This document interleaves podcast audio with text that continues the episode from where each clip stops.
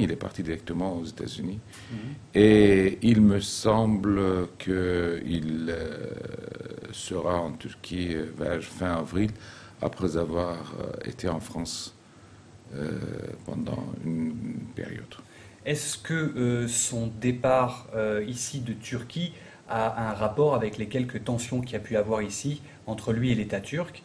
Est-ce que vous pouvez nous rappeler éventuellement quelles ont été ces tensions entre lui et l'État turc euh, les, tensions avec l'État turc, c'était son procès dans lequel il a gagné. Donc euh, après, euh, les tensions avec l'État turc proprement dit ne continuent plus. Mais avec des, des fragments ultranationalistes de la société, oui.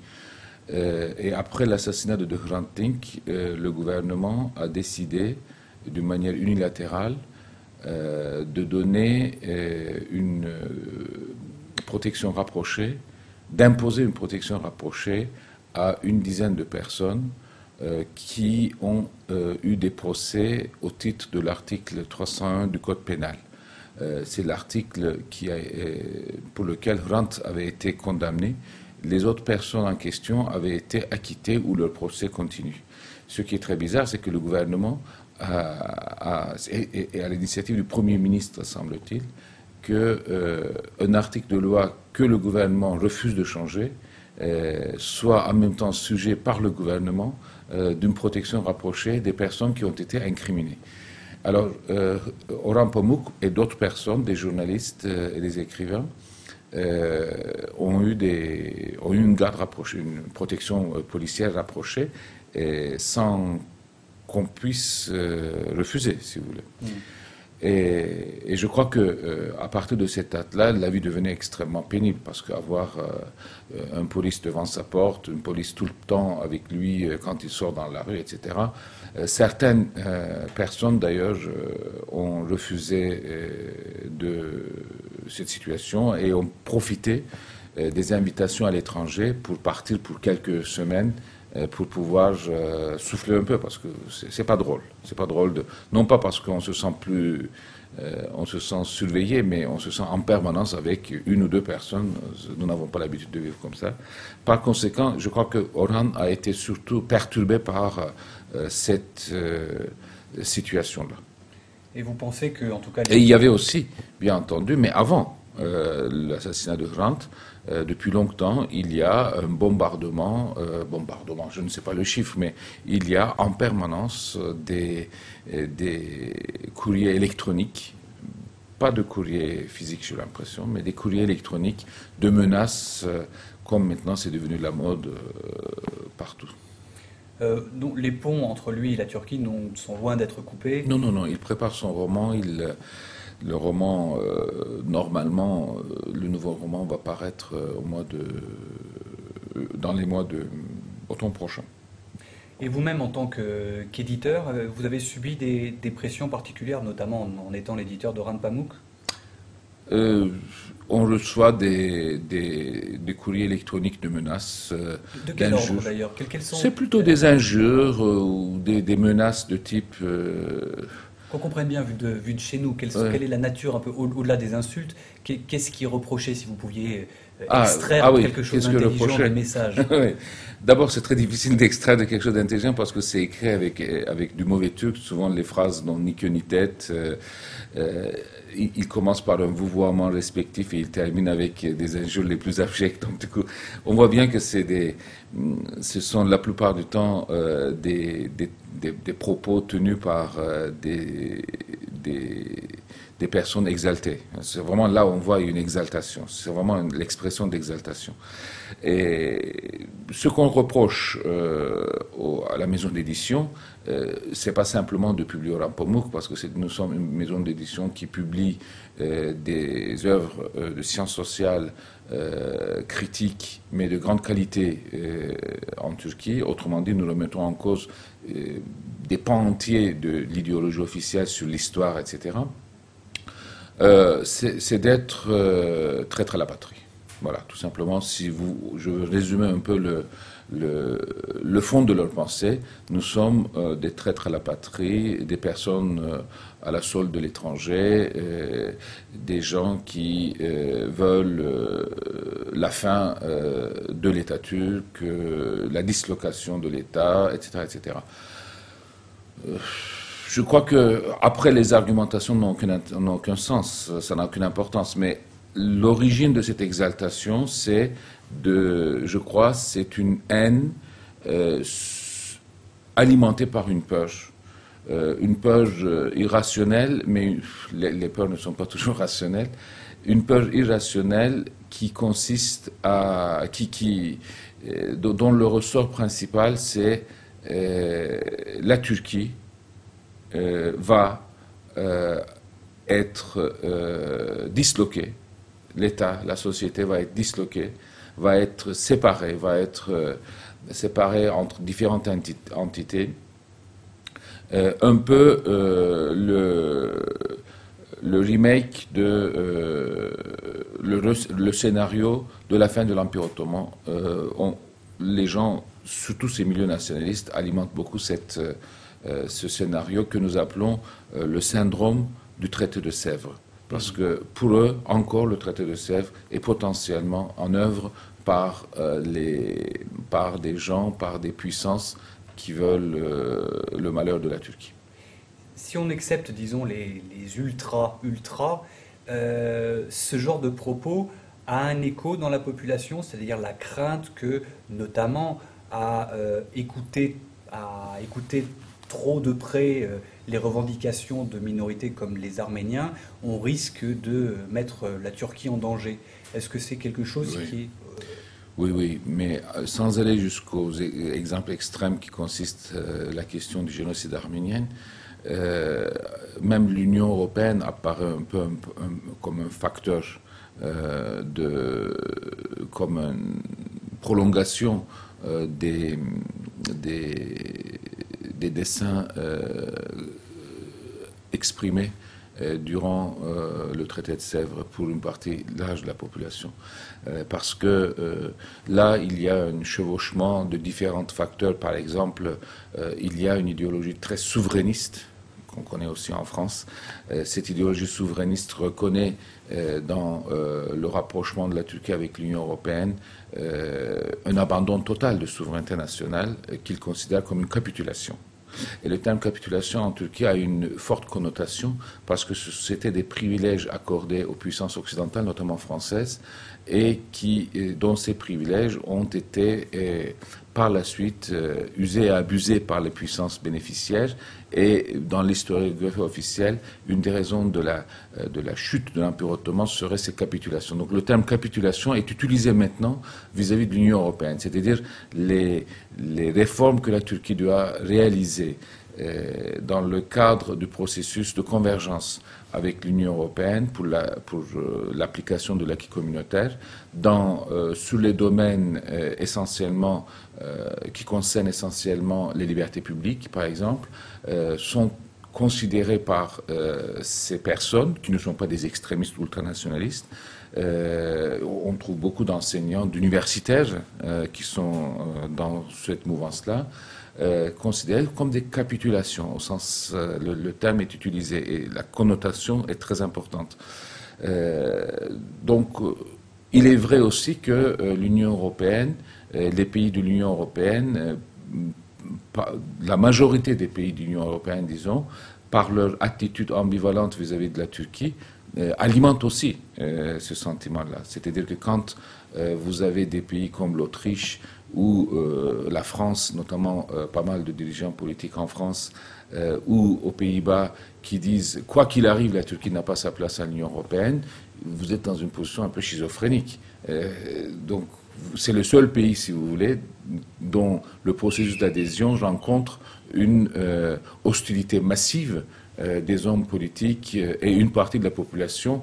Et donc, du coup, même pour euh, les gens qui sont plutôt euh, favorables à l'entrée de la Turquie à l'Union européenne, euh, cette, attitude hostile vis-à-vis de la Turquie crée un ressentiment.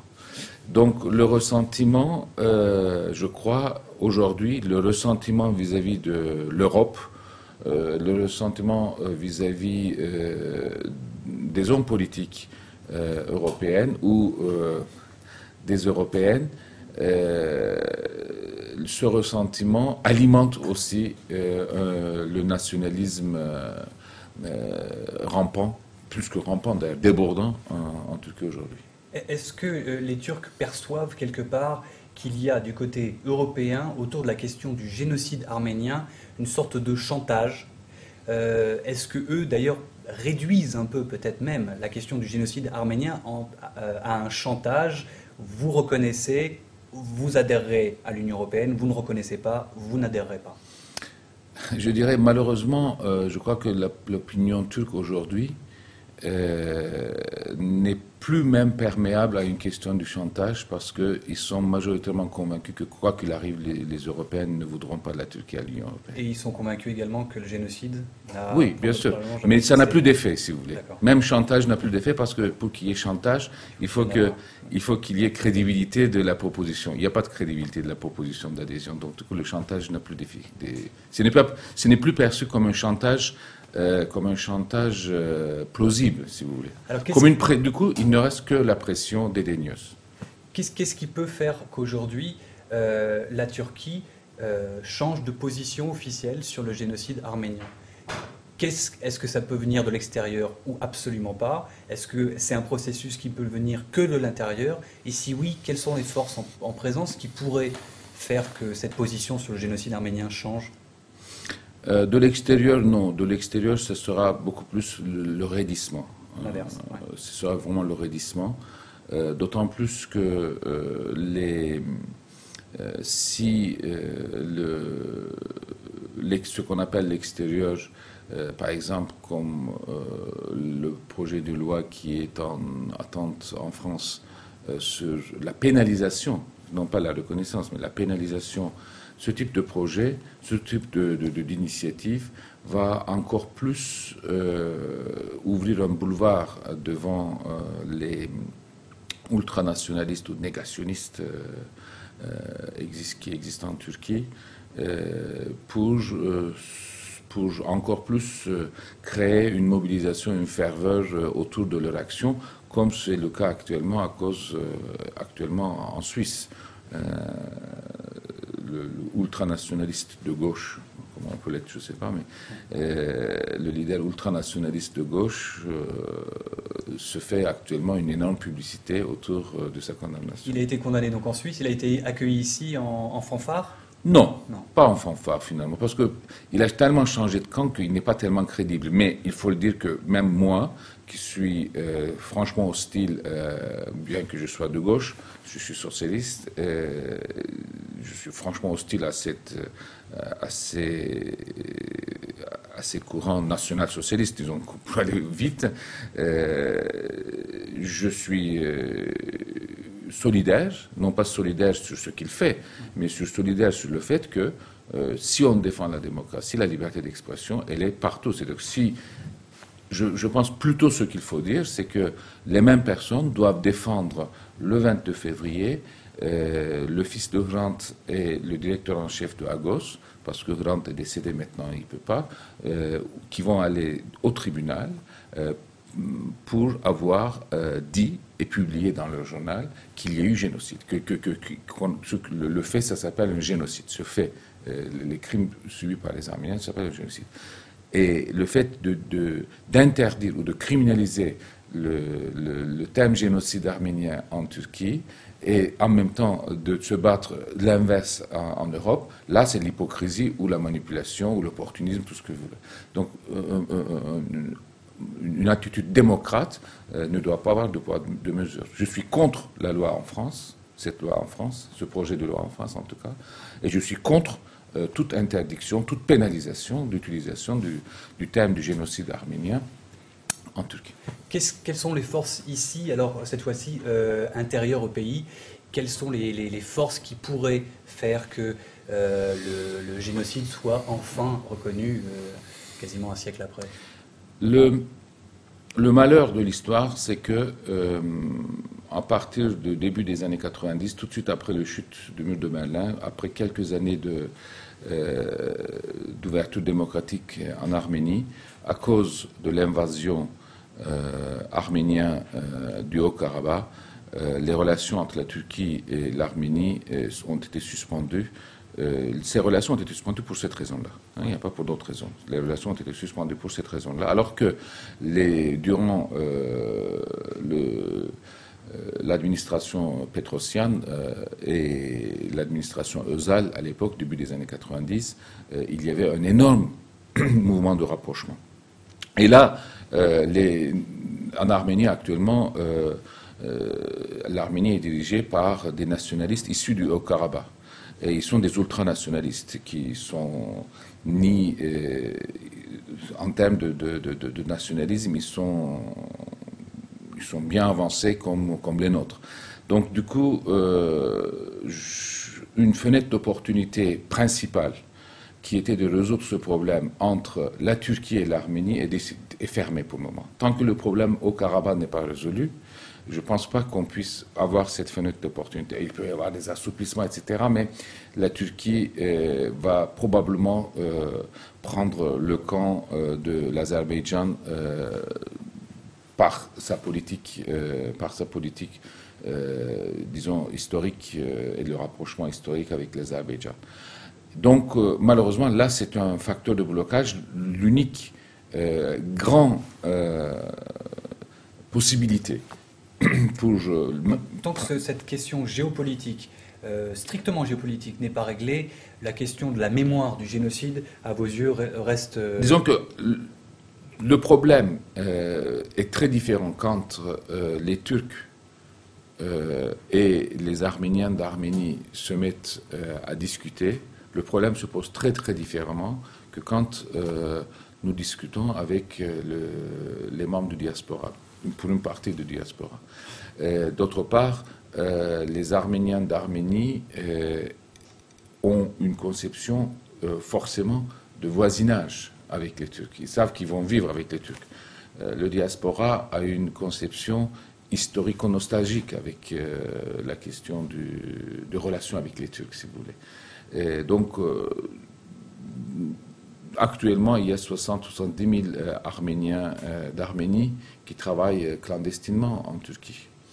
Euh, ce, chiffre devrait augmenter. Il devrait y avoir plus de change entre l'Arménie et la Turquie. Euh, il peut y avoir des relations commerciales beaucoup plus développées, des relations culturelles développées. Et à partir de ces rapprochements culturels, le retrouvailles des deux peuples, là, on peut, on peut débattre, on peut, on peut vider l'ensemble de, ce qui est resté sur le cœur euh, mutuellement, parce qu'il faut reconnaître une chose, c'est que les Arméniens euh, de Turquie, euh, la plupart du temps, le connaissent. Mes amis arméniens, beaucoup d'amis arméniens dans le diaspora aussi le connaissent. Il ne faut pas prendre ça en bloc, bien sûr. On parle des millions de personnes, donc du coup, dans ce million de personnes, on trouve tout, des démocrates, des fascistes, des nationalistes, des, et, des gens qui, n'ont rien à faire avec tout ça. Euh, les, les, Arméniens euh, doivent reconnaître euh, un fait, c'est qu'en Turquie, on ne peut pas unilatéralement parler du génocide arménien. C'est ça un peu la différence avec le génocide, génocide le Shoah, le Shoah subi par par les Juifs ou les génocides subis par les Tziganes euh, en Allemagne, euh, il y a eu, euh, bien entendu, une volonté du gouvernement de l'époque de déporter et, durant cette déportation, d'éliminer, de tuer ou de laisser éliminer une partie de la population. Ils ont surtout déporté aussi des populations qui n'avaient rien à voir avec euh, un soulèvement, etc., c'est-à-dire les Arméniens qui vivaient à, euh, à l'ouest de l'Anatolie. Il y avait aussi des Arméniens qui étaient soulevés, des bandes d'Arméniens qui étaient soulevés, qui étaient enrôlés dans, euh, dans l'armée russe qui occupait, qui était en guerre en tout cas avec l'armée ottomane. Je crois que durant cette période-là, euh, avant euh, un peu, mais après euh, la déportation, surtout dans les zones occupées par l'armée russe, il y a eu aussi beaucoup de massacres réalisés par vengeance ou, je dirais, encore plus, c'est le drame humain, c'est probablement à l'époque encore, c'est le mode de résolution des conflits. Euh, les massacres dans cette région-là. Le nettoyage ethnique, entre autres. Alors, le, nettoyage ethnique et l'ingénierie démographique, euh, il y a une frénésie d'ingénierie démographique euh, dans les Balkans durant le, la première, les, premières décennies du XXe siècle. Mais aussi au niveau de la population. Hein, ce ne sont pas des populations euh, qui euh, sont très tendres euh, entre les Kurdes vis-à-vis des, Arméniens, des, des, bandes arméniens, les, les Tchétés arméniennes ou, les Fédailles arméniennes de la même manière vis-à-vis des autres, etc. etc. et donc, il faut aussi que les Arméniens fassent un travail de mémoire courageux sur euh, l'histoire de Tachnak, par exemple. Est-ce que ça veut dire que, euh, si je vous suis, euh, on a l'impression que la qualification du génocide, malgré tout, dépendrait aussi peut-être du côté arménien, c'est-à-dire que les Arméniens reconnaissent aussi les exactions qu'ils auraient pu commettre. Certains le connaissent. Hein. Certains historiens publient. Hein. je ne veux pas dire que ça ne se fait pas. Hein. J'ai lu dans des, dans des livres d'historiens arméniens, notamment ceux qui sont aux États-Unis, euh, ce type de reconnaissance.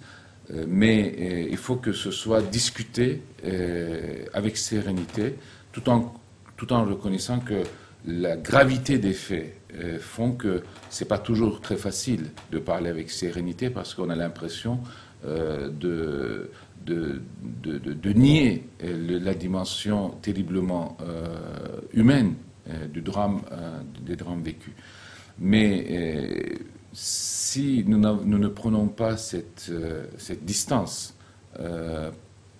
et, ne pas se placer dans l'affaire comme exclusivement arménien ou comme turc, mais comme à la fois arménien et comme turc, à la fois turc et arménien, à la fois des gens qui euh, ont euh, un patrimoine culturel commun et qui sont responsables, de par leur passé, euh, de tous les malheurs et les quelques bribes de bonheur qui a pu exister ici même, peut-être là on pourrait plus facilement